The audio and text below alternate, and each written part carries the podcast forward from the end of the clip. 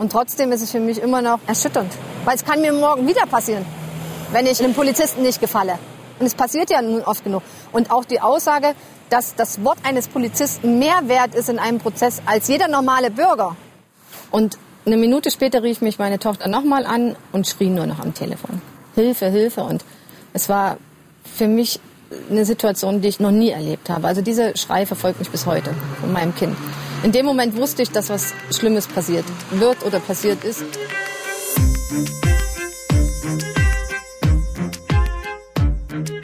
Ein Polizist, der seine Macht missbraucht und das Schweigen der Verantwortlichen. So könnte man den Fall von Tino Müller, Polizist im thüringischen Weimar, zusammenfassen. Sie hören den Podcast MDR Investigativ hinter der Recherche. Ich bin Cecilia Kloppmann und arbeite für die politischen Magazine des Mitteldeutschen Rundfunks.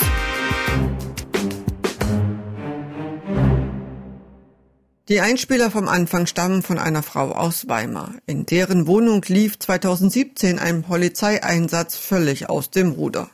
Die Leidtragende war vor allem ihre damals 18-jährige Tochter, die sich völlig unschuldig fast vollständig ausziehen musste. Geleitet haben soll den Einsatz Kommissar Tino Müller. Der stand gerade vor Gericht wegen mutmaßlicher Bestechlichkeit und Verletzung des Dienstgeheimnisses.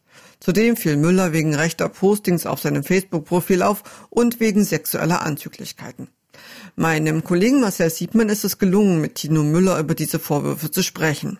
Ist Tino Müller ein Einzelfall oder gibt es da bei der Polizei ein größeres Problem? Darüber möchte ich mit Marcel sprechen. Herzlich willkommen, Marcel. Hallo. Marcel, wir haben es zum Einstieg gehört, da gab es Äußerungen einer Frau aus Weimar. Kannst du mal kurz zusammenfassen, was da eigentlich los war? 2017 gab es eine Hausdurchsuchung und über die haben wir mit Sandra Meyer gesprochen. So nennen wir sie in dem Beitrag. Wir haben ihren Namen verfremdet, weil sie sich und ihre Tochter schützen wollte. In der Hausdurchsuchung, die bei ihr durchgeführt wurde, ging es um ein geklautes Wakeboard, das ihre Nichte geklaut haben sollte. Ist das was Teures? Was ist ein Wakeboard? Ein Wakeboard ist so eine Art Snowboard, also ein Brett fürs Wasser. Wie teuer ist sowas? Das wird so um die 500 Euro wert gewesen sein. Und dafür sind jetzt neun Beamtinnen dort aufgelaufen. Die Sandra Meyer war selber nicht dort, ihre Tochter aber. Und im ersten Schritt stellt Sandra Meyer in Frage, dass diese Hausdurchsuchung überhaupt bei ihr hätte stattfinden können, weil sie sagt, dass ihre Nichte gar nicht wohnhaft bei ihr war und es abwegig sei, dass sie sich überhaupt dort aufgehalten hätte oder dort Diebesgut verstecken würde. Und warum sind die denn überhaupt da aufgelaufen? Die Polizisten bei der Frau Meier, wenn die Nichte da gar nicht gewohnt hat. Aufgelaufen sind sie dort, weil Sandra Meier sich zu der Zeit um die Post ihrer Nichte gekümmert hat. Sie dort eine postalische Anschrift gehabt habe. Zu der Zeit war die Nichte obdachlos und Sandra Meyer hat sich um sie gekümmert und versucht, zumindest sowas wie einen Schriftverkehr mit dem Jobcenter für sie zu regeln und ähm, sie da zu unterstützen.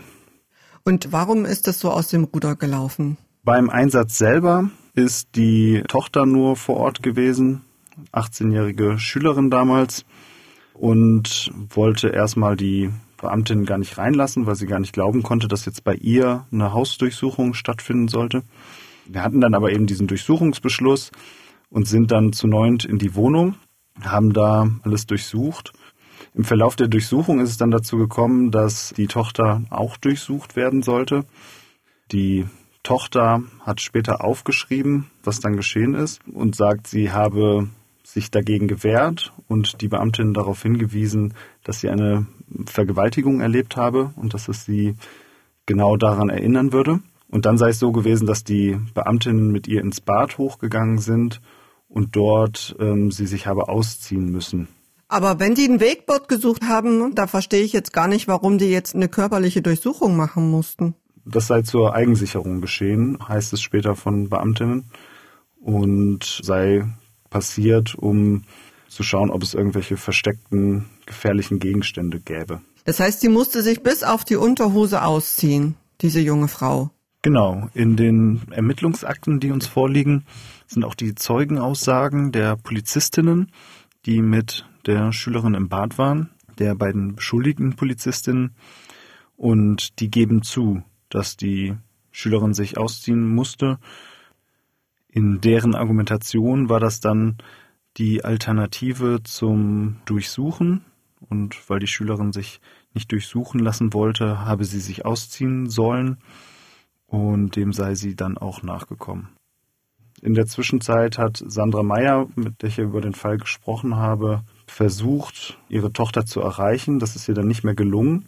Ihr ist dann irgendwann eingefallen, ihre Schwester anzurufen, hat sie gebeten, dorthin zu gehen. Die ist dann irgendwann eingetroffen. In den Ermittlungsakten sagt eine der Beamtinnen aus, man habe auch explizit nach Drogen gesucht, was der Durchsuchungsbeschluss ja gar nicht abdeckte.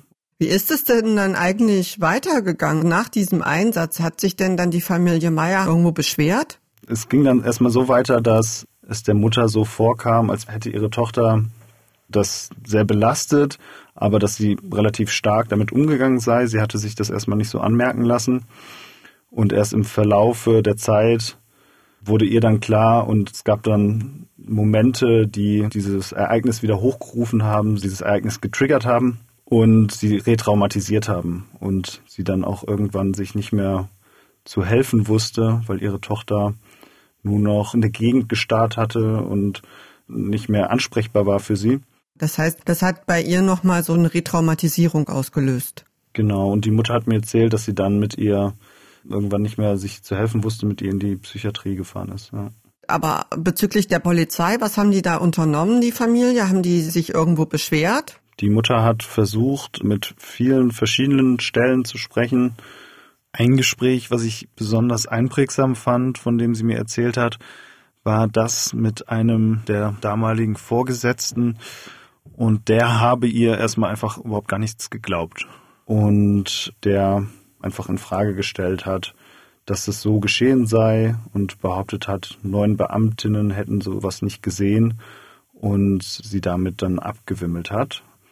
So ging das dann erstmal, dass in allen Gesprächen sie das Gefühl hatte, dass sie gar nicht ernst genommen wird in ihrem Anliegen aufzuklären, warum diese Hausdurchsuchung so passiert ist und warum die so umgesetzt wurde.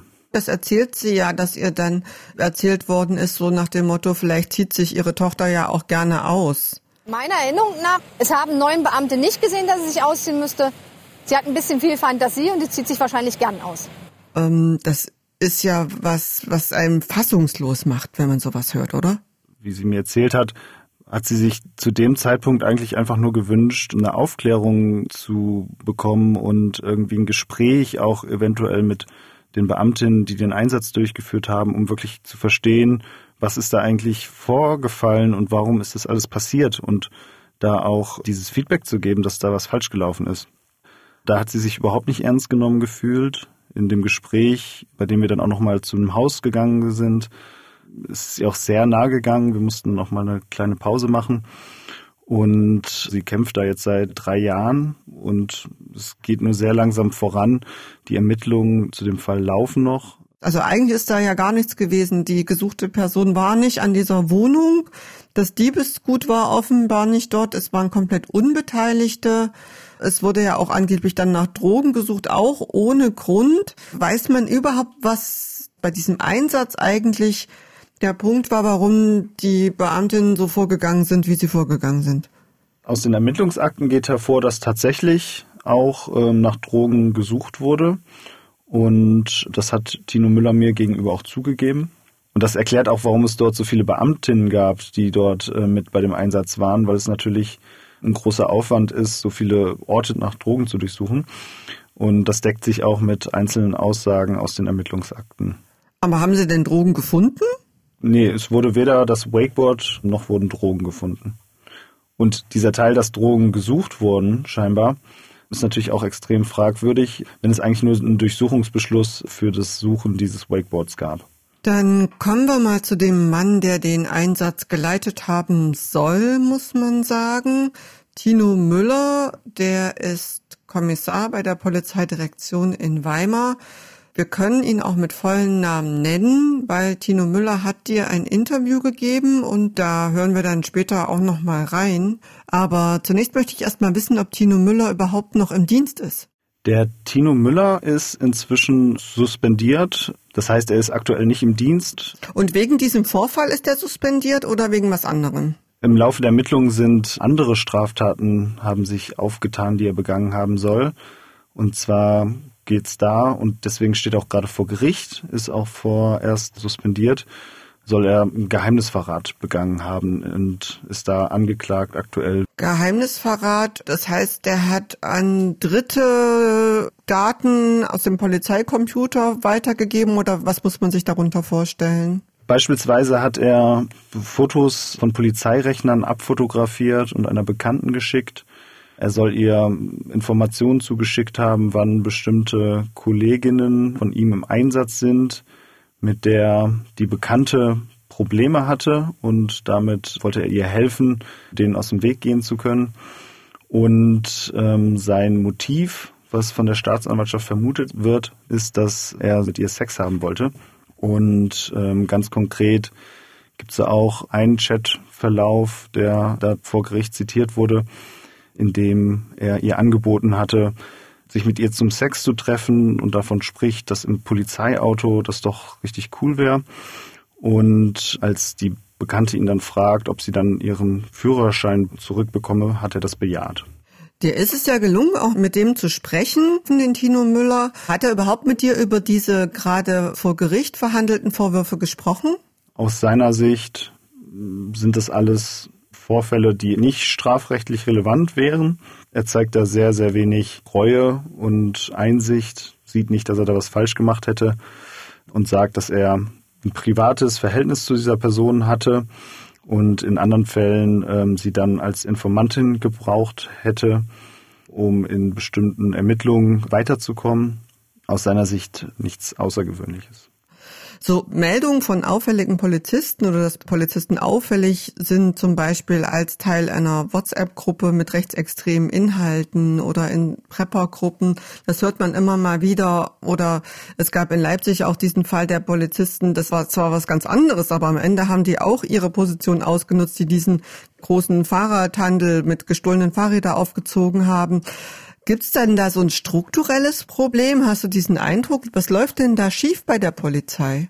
In Gesprächen mit Expertinnen ist immer wieder das Wort Solidaritätsgemeinschaft gefallen oder Gefahrengemeinschaft. Will sagen, dass ähm, Polizei eine besondere Form ist, in der die Beamtinnen aufeinander angewiesen sind, sich aufeinander verlassen können müssen und sehr loyal zueinander sind. Und über das Thema habe ich auch mit einem ehemaligen Bundespolizisten gesprochen, der sagt, natürlich seien der Großteil der Beamtinnen rechtmäßig und ähm, würden nicht durch die Gegend laufen und Fahrräder verticken oder unverhältnismäßig viel Gewalt anwenden in Einsätzen. Das Problem aus seiner Sicht ist aber, dass die Beamten, die das tun, geschützt werden und gedeckt und dass die sich dort in einem System befinden, in dem sie sich darauf verlassen können, von Kolleginnen geschützt zu werden.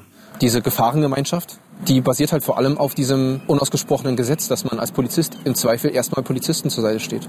Das hat ja auch vollkommen seine Berechtigung, wenn ich einfach durch die Stadt laufe und sehe, wie ein Polizist in Uniform mit jemandem in der körperlichen Auseinandersetzung ist, dann interessiert mich erstmal nicht groß, was da jetzt passiert ist, sondern erstmal eile ich dem Polizisten zur Hilfe. Es kann natürlich sein, dass sich im Nachhinein herausstellt, er war der Straftäter vor Ort. Ähm, oder das war eine private Streitigkeit. Die beiden kennen sich. Keine Ahnung. Aber dass ich als Polizist grundsätzlich erstmal einem uniformierten Kollegen zur stehe, ist eine richtige Heuristik für den ersten Moment. Aber es treibt halt unerfreuliche Blüten und eine davon ist dieses Geradeschreiben. Ja, interessant fand ich, dass es dafür scheinbar im Polizeijargon so eigene Begriffe gibt, wie gerade schreiben, was so viel heißt wie nach einem falsch gelaufenen Einsatz, so sagt es Felix Bölter, würde es regelmäßig passieren, dass man sich abstimmt oder eben ja Details so weglässt oder irgendwas so formuliert, dass die Beamtinnen selber eben gut wegkommen. Und dann habe ich das einfach täglich erlebt, wie Maßnahmen erstmal getroffen wurden, egal ob die rechtmäßig waren oder nicht. Und anschließend wurde irgendwas herbeifabuliert, was die Eingriffsmaßnahme zu rechtfertigen scheint. Und solange davon alle beteiligten Stellen eher profitieren, weil der Staatsanwalt meinetwegen einen einen Straftäter, dem ein Drogenbesitz nachgewiesen wurde, abhaken kann als Straftat und Anklage mit überführtem Täter, und die Polizeibeamten im Einsatz vorweisen können, wie schön oft sie ihre Fahndungserfolge vorzuweisen haben. Solange gibt es da einfach keinen Anreiz, gegen den Strom zu schwimmen und als ein Kollege, der dabei war, zu sagen, Leute, das war vorne und hinten nicht rechtmäßig, was hier passiert ist, das geht so nicht. Ich habe auch mit der Gewerkschaft der Polizei über das Thema gesprochen, mit Jörg Radek, stellvertretenden Vorsitzenden. Der sieht das Ganze nicht ganz so dramatisch. Der sagt, es könnte sein, dass es in Einzelfällen passiere, dass ähm, Maßnahmen erst im Nachhinein ähm, auf ihre Angemessenheit überprüft würden. Er könne sich auch vorstellen, dass es vielleicht vereinzelt vorkommt, dass Berichte gerade geschrieben werden, glaubt aber auch da, dass es kein System hat, das Ganze. Die Gewerkschaften der Polizei übernehmen natürlich auch tendenziell eine Position, in der polizeiliches Arbeiten erstmal verteidigt wird. Grundsätzlich stand er auch einem Ausbau unabhängiger Kontrolle durch ähm, unabhängige Stellen auch eher skeptisch gegenüber. Und so ein anderer Begriff war der des sogenannten Widerstandsbeamten. Von denen sagt Felix Bölter, gäbe es mindestens einen auf jeder Wache. Das sind Beamte, die bekannt dafür sind, aufbrausend zu sein ähm, und auch unnötig viel Gewalt in bestimmten Situationen anzuwenden und deswegen auch bestimmte Situationen eskalieren zu lassen. Die sind meistens, so sagt er, auch unbeliebt bei den Kolleginnen, aber trotzdem werden die mitgedeckt und werden auch geschützt in diesem System und in dieser Sphäre der Polizei. Und Tino Müller, der Polizist aus Weimar, war das denn so ein Widerstandsbeamter? Schwer zu sagen. In den Vorwürfen, mit denen wir uns jetzt beschäftigt haben, ging es ja nicht um konkrete Gewaltanwendungen. Auf jeden Fall ist Tino Müller jemand, der scheinbar nicht viel darauf gegeben hat, seine Ermittlungen rechtmäßig durchzuführen. Das zeigt jetzt die aktuelle hm, Gerichtsverhandlung und das, was da über sein Vorgehen deutlich wird. Und vor Gericht steht Tino Müller im Moment ja nicht wegen dieser Hausdurchsuchung, sondern er steht vor Gericht wegen des Geheimnisverrates, richtig? Genau. Und welche Strafe erwartet ihn da jetzt eigentlich, Marcel? Die Staatsanwaltschaft hat eine Freiheitsstrafe von dreieinhalb Jahren gefordert. Bleibt jetzt abzuwarten, wie da die Entscheidung fällt. Ja, und jetzt wollen wir mal hören, was Tino Müller eigentlich selbst zu den Vorwürfen sagt. Als Marcel Siebmann mit ihm gesprochen hat, er hatte ihn zum Beispiel gefragt nach den Vorwürfen zu der Hausdurchsuchung, dass er dort nämlich die Einsatzleitung gehabt hätte. Und warum sind Sie nicht eingeschritten, als sich die dort angetroffene Frau äh, ausziehen musste? Weil ich nicht Leiter der Ermittlung war. Fälschlicherweise wurde behauptet, ich wäre Leiter der Durchsuchung gewesen, war ich aber nicht.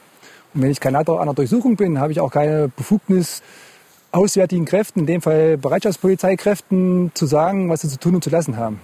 Gefragt hat Marcel auch zu Postings auf der Facebook-Seite, die zum Beispiel einen Mund-Nasenschutz mit Hakenkreuz zeigen oder einen gelben Stern mit der Aufschrift nicht geimpft oder auch ein Posting, auf dem steht Polizisten macht euch nicht zu Bütteln von George Soros, Bill Gates und Rockefeller.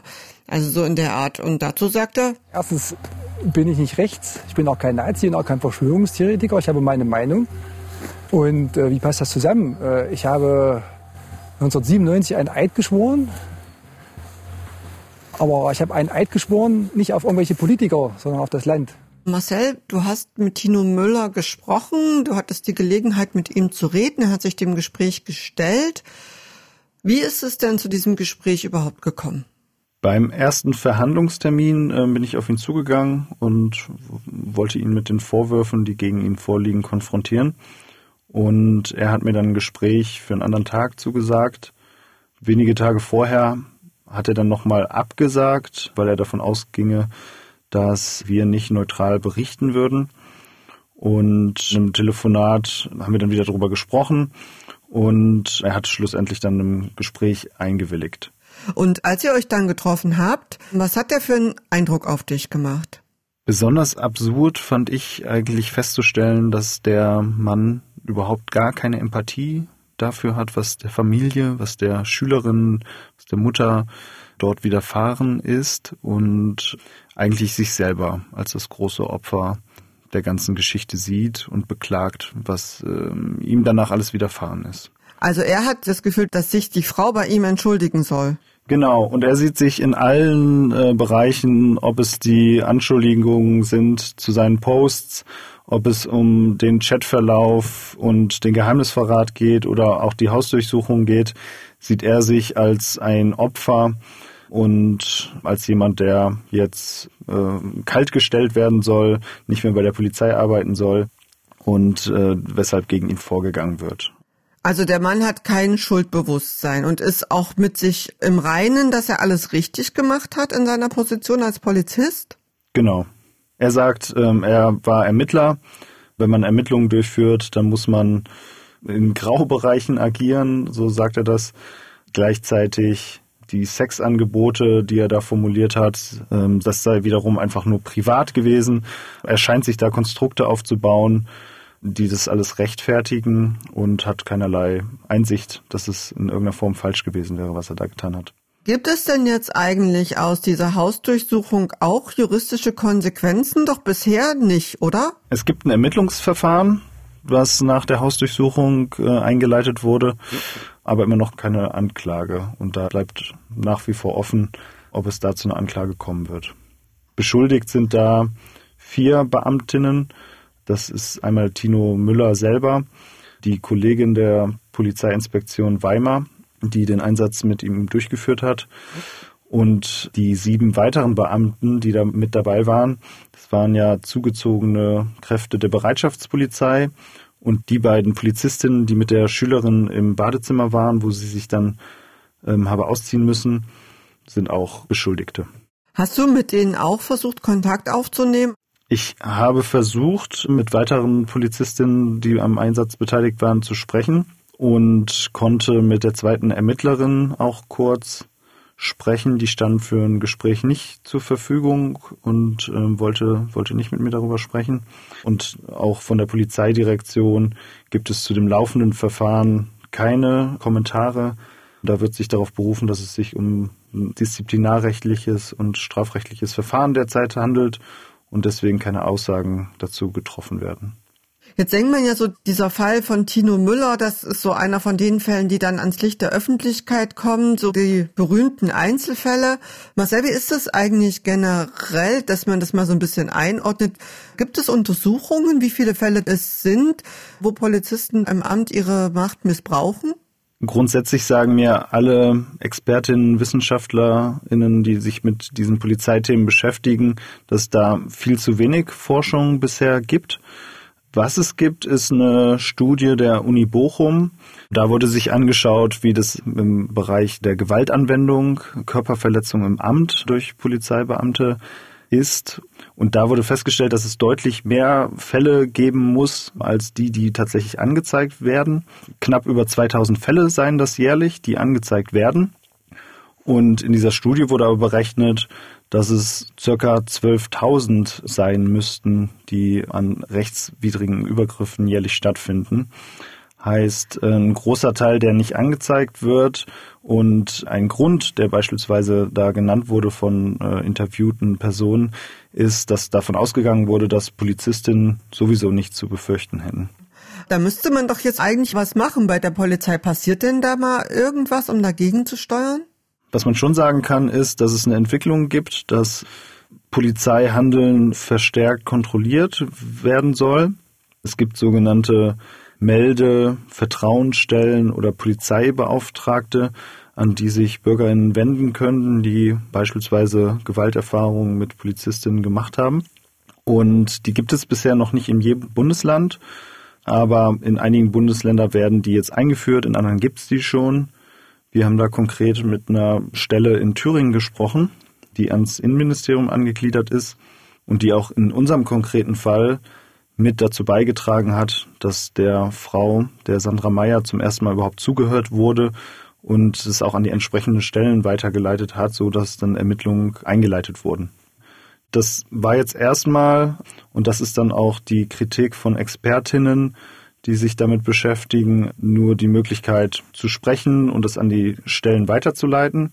Ich habe mit einer Polizeiforscherin gesprochen, die sagt, eigentlich bräuchte es Meldestellen, die auch eigene Ermittlungskompetenzen haben. An die sich Bürger und Bürgerinnen wenden können, auch Polizeibeamte und Beamtinnen, die aber eine eigenständige Ermittlungskompetenz hat, ja, die selbst ermitteln kann, ohne dass da Polizeibeamte und Beamtinnen involviert sind. Das würde ich schon für wertvoll halten. Ich glaube, dass das das Vertrauen erhöhen würde in so einen rechtsstaatlichen Anspruch vor unrechtmäßigem staatlichen Eingriff. Aber ich bin auch davon überzeugt, das entlastet die Polizei selbst, weil sie sagen kann, okay, es gibt doch eine Instanz, die auch äh, unser Handeln kontrolliert und die nach bestimmten Maßgaben ermittelt und dem stellen wir uns auch. Das war die Polizeiforscherin Astrid Jakobsen. Marcel, das heißt, das, was die Frau Jakobsen gerade angesprochen hat, so eine unabhängige Meldestelle, das gibt es bisher noch gar nicht in Deutschland. Sowas gibt es in Deutschland bisher nicht. Als Beispiele fallen da zum Teil andere Länder wie Dänemark, in der es so solche Ermittlungskompetenzen bei den Meldestellen schon gäbe und das ähm, erprobt sei. In dem Fall zeigt sich, ähm, gab es ein erstes Zuhören und überhaupt ein Ernstnehmen der Thematik oder des Vorfalls. Aber im Anschluss wurde das dann auch wieder an Polizei weitergegeben. Braucht die Polizei mehr Offenheit und auch mehr selbstkritischen Umgang?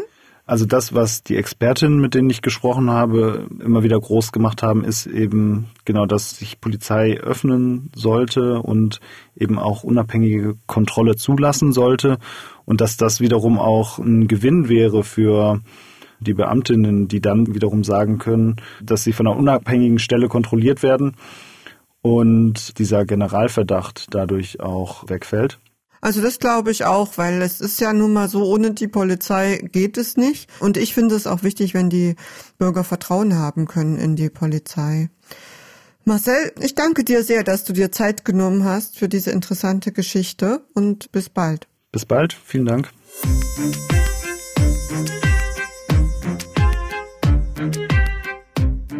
Das war der Podcast MDR Investigativ hinter der Recherche.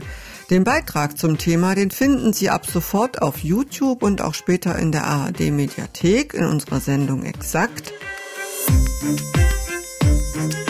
Der nächste Podcast MDR Investigativ, der erscheint am 12. Februar, dann wieder mit meiner Kollegin Esther Stephan. Zu Gast sein wird dann Thomas Datt, der im Moment noch in Bosnien ist, an der Grenze zu Kroatien und dort mit jungen Leuten spricht, die den Flüchtlingen helfen, die derzeit da in den Wäldern kampieren. Auf mdr.de slash investigativpodcast, da finden Sie übrigens alle unsere Folgen in der Übersicht und dort können Sie uns auch gleich abonnieren. Wir hören uns dann in vier Wochen wieder. Ich freue mich drauf. Bis dahin. Tschüss.